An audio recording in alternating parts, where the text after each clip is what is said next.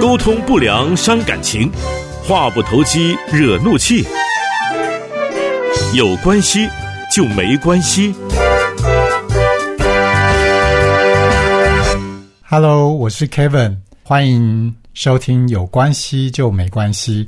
我们今天呢要来谈到的主题是夫妻之道也是需要学习的啊。我今天邀请到了一对夫妻啊，那这对夫妻是啊、我跟他们的关系算是错综复杂，好，因为我们曾经是同样的教会的弟兄姐妹，呃，因为我在教会里面开了亲密之旅的课程，所以他们也曾经一起来上了我的课程，所以他们变成我的学生。那现在这个太太呢，卢珠，她也因为上了这个课程之后，她后来呢也进一步的成为带领人，所以她是我的童工。那先生是宪真，好，那我们一起欢迎他们，让他们可以跟大家打个招呼。你好，Kevin 老师好。嗨，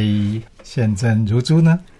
大家好，我是如珠。好，那今天很开心你们可以来到这边接受我的访谈哈，可不可以先简单的自我介绍一下你们是怎么怎么认识的，然后会最后决定结婚呢？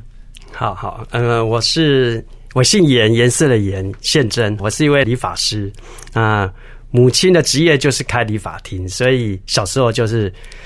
跟先跟妈妈学，然后再慢慢到外面学。啊，父亲是一位职业军人，然后我父母其实非常恩爱，父亲呢脾气很好，从小呢，父亲常常跟我们说，大事呢都是由他决定。但是大小事是我妈在决定的，这样，所以我爸呢是非常爱妈妈的，对。那小时候也常常看爸爸都是不发脾气的，对。那父母亲因为妈妈职业是理发师，所以就呃很忙，也没时间照顾我，对。那所以你的职业跟妈妈有一个同样的传传承，对。那小时候就比较没有在管，所以常常就跑完步就喝冰水，所以小时候身体就不太好，就会气喘，是对。所以对在长大的过程中就没什么自信，OK，所以之后呢，要认识那个女朋友的时候就。透过外婆介绍，不然以前很自卑，不太敢认识。OK，对，然后刚好那个卢珠呢，她是在在我那个舅舅舅妈家教小孩，所以她说：“哎、有一个老师哎、很漂亮，要不要来认识一下？” 所以我就赶快去看一下，说：“哇，真的呀，好漂亮啊，一个老师这样。”真的所以漂亮，嗯，就这样认识了如珠，这样。是是是，好，那如珠你要不要补充一下？啊、是大家好，我姓彭，澎湖的彭没有三点水，妙语如珠的如珠。呃，我们两个认识是经由我先生的外婆介绍的，很很特别。那我那个时候刚好经历丧母之痛，我妈妈在我认识我先生前两个月过世，所以我人生很低潮，就是觉得说妈妈不在了，我那个原来的家好像也不在了，所以心里面很孤单。那我就想说，急着想说，是不是我可以拥有一个属于我自己的家？嗯，那很幸运的就在那个时候，我就是当我先生他那个表妹的家教，就是我我上班之后，就一个同事介绍说：“哎，你可不可以晚上接个家教？”那刚好就是现真的外婆，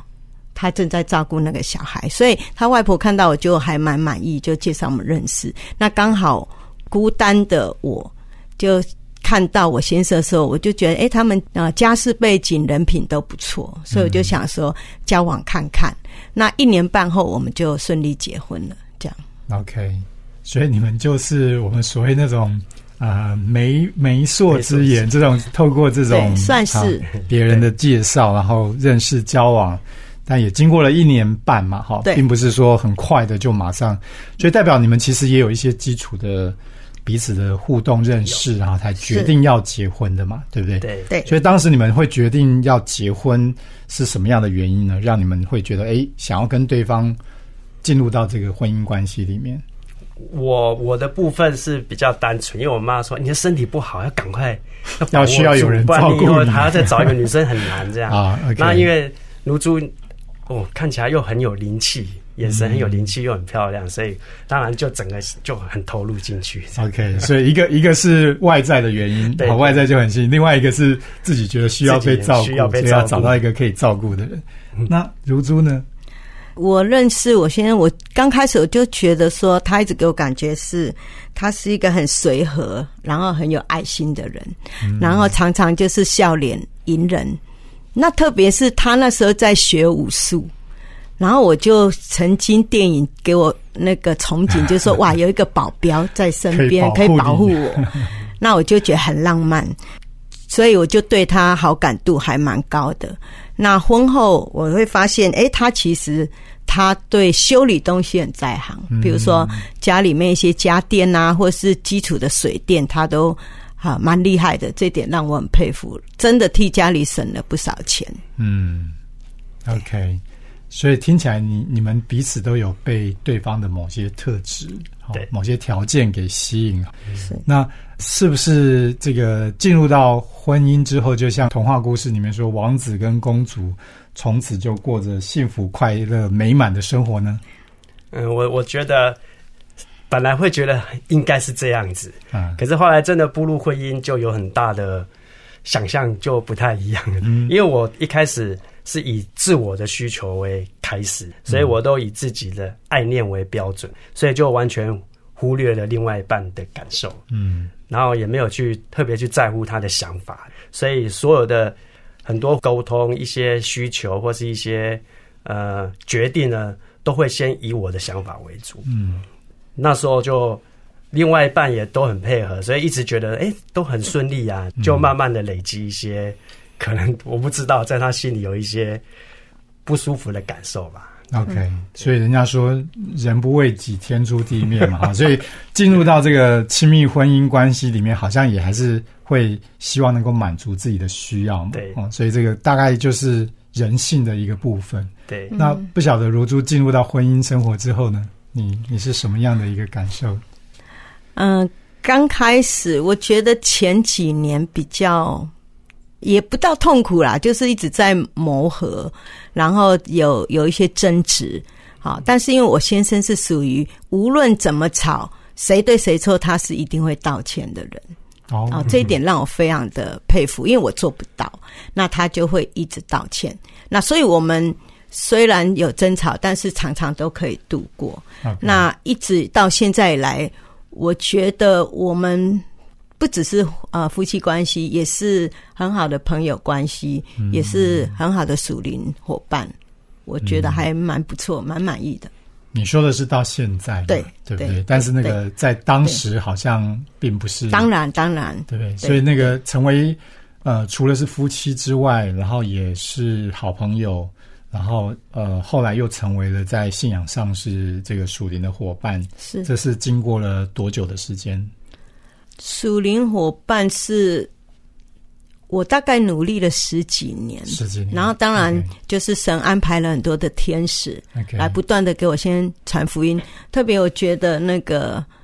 Kevin 老师就是主持人建平，他是非常温暖的，他花了很多时间在我先生身上陪伴，然后传福音，也让我先生感受到说教会是很温暖的人，那很多的爱这样吸引着他。那终于让他从不同的信仰愿意打开心门来认识神。那有这个信仰之后，对我们夫妻的关怀帮助，就是改善也很大。OK，、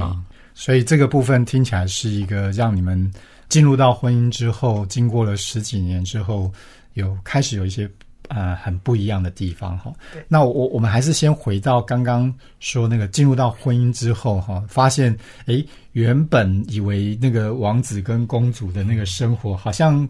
就有一些幻灭掉了哈，跟原本的想象不同嘛。因为我想这也是现在呃为什么我们这个上一个世代发生有很多这样的一个状况，就是进入到婚姻生活之后，好像就有很多的冲突，有很多的一些发现彼此的不同，但是也不知道怎么去解决他们哦。所以当时你们在碰到那样的一个冲突，跟跟本来自己想象不同的时候，我刚刚听到卢珠说，好像宪真这边他虽然可能也还是比较是以满足自己的需要为主，但是当你们冲突的时候，他会比较先道歉嘛，哈，对，所以看起来是解决了那个当下立即的那个冲突，对吗？对，没错。但所以我都冲突就可以是压抑的，啊因为你不好意思再生气。因为他先认错了嘛，对，啊，所以你也不好意思继续追究下去了。但是那个问题有解决吗？当然没有。没有解决，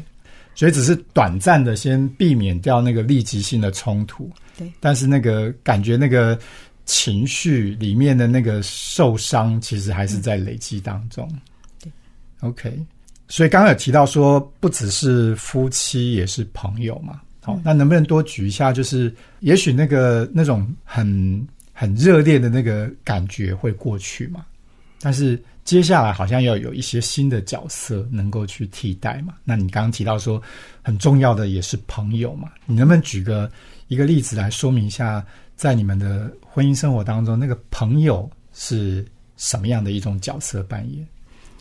因为我是蛮爱分享、蛮爱说话的，那我我先生也是，所以我们晚上常常会有说不完的话。哦，啊，无论是讨论信仰啦、讨论生活啦、工作啦、孩子啦，那常常就会聊到很晚。嗯，那这是我们彼此很享受的时间。还有就是，呃，无论看电影啊、吃饭啊，我们喜欢吃的，比如说越南餐呐、啊，各种菜，我觉得他跟我很相像。嗯，所以有时候会不免觉得说，哎，人生路上遇到一个跟你可以一起做很多事情的人，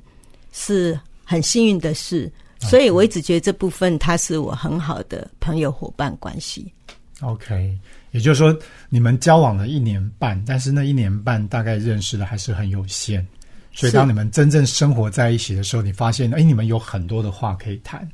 很多过去的一些彼此不认识、不了解的东西，就像我们说，好朋友无话不说，是是是所以开始。彼此有了另外一个角色，就是能够成为对方无话不说的好朋友。是先生有这种感觉吗？有有有，都我都觉得晚上都不够时间跟他讲，然后就要去，明天还要忙，就早点睡了。啊、所以你们常常会谈到很晚很晚，对对甚至忘了睡觉。就是可以就会去睡了。OK，好，那可不可以分享一下，在你们的记忆当中，哈，印象很深刻，对方为你做的一件事情，你到现在你都一回想起来，你都还会想到，在你们结婚的当初那一段时间，虽然的确会有很多的冲突，然后有因为在磨合嘛，两个完全不同的人，然后带着自己的遐想，自己的一些投射在对方身上的对，那但是两个人就开始要生活在一起，所以就不断的磨。那有没有什么让你们觉得印象很深刻的一件事情是对方为你们做的？呃，我我先来好了啊。好，呃，其实很多哎、刚刚有说我，因为我身体不太好，然后有气喘的毛病，所以我记得以前我们蜜月旅旅行在那个绿岛的时候，我忘了带那个喷那个气喘的止喘药，然后一到晚上的时候就整个就发作起来，就不太能呼吸，就很痛苦。然后那时候绿岛晚上就是整个一片都已经漆黑了，然后我我发现。其实那时候我非常紧张，又觉得自己身体快不行了。可是我的另外一半他就给我信心，然后就就叫我说没关系，我们一起赶快骑着车，赶快去找那个卫生所。然后绿岛它有个卫生所，马上就 叫起那个医生，这样就给我打止喘药，才顺利呼吸，很痛苦。那个给我一个很深刻的经验。还有一个就是去印尼也是一样，我们去旅游。国外旅游也是那个水土不服，嗯，然后就身体就哦一直头痛一整天，可是他就一直不断的不断在我身上，就是一直哦疏解我的那个疼痛，对，所以觉得哦，在我最需要他的时候，他都一直给我很大的支持啊、帮助，这样。所以我刚听到好像就是因为先生你说你你从小身体就不好嘛，啊，对。对所以我相信你的那个自己对自己没有自信的那种感觉，陪伴你好长的一段路，对那也会希望自己能够透过你后面练练武术啦，对。用各种方法，想要让自己能够身体变得比较刚强一点，但是对。难免都还是会碰到像这种呃生病或者是你说气喘，是。在那样的一个很无助的情况之下，嗯，可是很不一样的是，后来有了进入到婚姻里面，有一个这样的好朋友，这样的一个伴侣，是好在你那个最重要、最软弱无助的那个 moment，嗯，不是自己一个人孤单，好，他对。愿意来支持你，成为你人生当中在那个奔跑、在那种行走当中很匮乏、这种无助的时候，有一个很重要的支持的力量。对对，所以让你现在我刚刚看到你想到这件事情，都还会满脸的笑容哦，没错。就一种很甜、很甜蜜。虽然我相信那时候是很痛苦的时候，对对不对？那种气喘，然后在在那种生死的边缘但是你却能够享受到在那个当下一个像是黑暗中的一盏灯，对哦，那样的一个自己很无力，可是有一个力量支撑着你走下去。是好，那如珠，我相信你刚刚听了也应该很有感觉，对不对？那你也来分享一下你自己印象最深刻的一件事情吧？嗯，我先生人很好啦，所以他也值得我很好的对待他。嗯那我我其实想举两个例子啊、因为有两个例子让我很深刻。第一个就是我三十岁的时候生老二，那个时候我先觉得我生老大的时候月子没有做好，所以他决定在我生老二的时候，他就请了一个月的假，帮我呃煮饭给老大吃，帮老大老二洗澡。那也帮我热月子餐，让我那个月可以好好的休息，所以我坐月子恢复的很好，这一点让我非常的感动，很谢谢他。那第二个就是我阿姨他们几年前家里的房子出了一个很大的问题，急需一笔钱去整修。那我先生知道之后，他就马上拿了一笔钱出来。那个时候其实我先是很节省的人，那个时候我们也没有什么钱，可是他就有这个感动，就拿了一笔钱，就跟我说：“赶快让阿姨使用。”他说：“因为我没办法来得及孝顺你妈妈，但是我孝顺阿姨是应该的。”所以他这两件事情让我蛮感动的，很谢谢他。是的，真的就像刚刚先生也是讲到，在自己最软弱无助的时候，我想对女人来讲，在坐月子那一段时间，其实是一个很重要，可以呃让自己的生理能够有一些呃要恢复嘛。哈，这个怀胎十月生产会造成很大的一个元气的用尽了，然后要重新去调养，所以在自己那个最需要被协助的时候，宪真就毅然决然的去扮演起那个照顾老大的角色。然后另外，刚刚卢总有讲到那个坐在你的家人身上，那其实是加倍的，就是坐在你身上，对不对？虽然就是也许。当时先生不一定知道，可是他就是真的愿意为了爱你的缘故，他愿意把他所拥有的这个钱财，愿意去放在你的阿姨身上。我觉得这个真的是去显露出你们中间的关系，愿意为了爱对方，把你自己拥有的东西去去奉献、去给予。好，那我我真的觉得你们的故事会听起来是真的是很精彩哈。那我想我们后面要想要来了解，那为什么不是就这样子很一一帆风顺？听起来很棒啊，那难道没有任何的一些这种高峰低谷吗？好，那我们今天先到这边结束，我们下一集再来更多的来呃，请你们再分享一下。好，谢谢。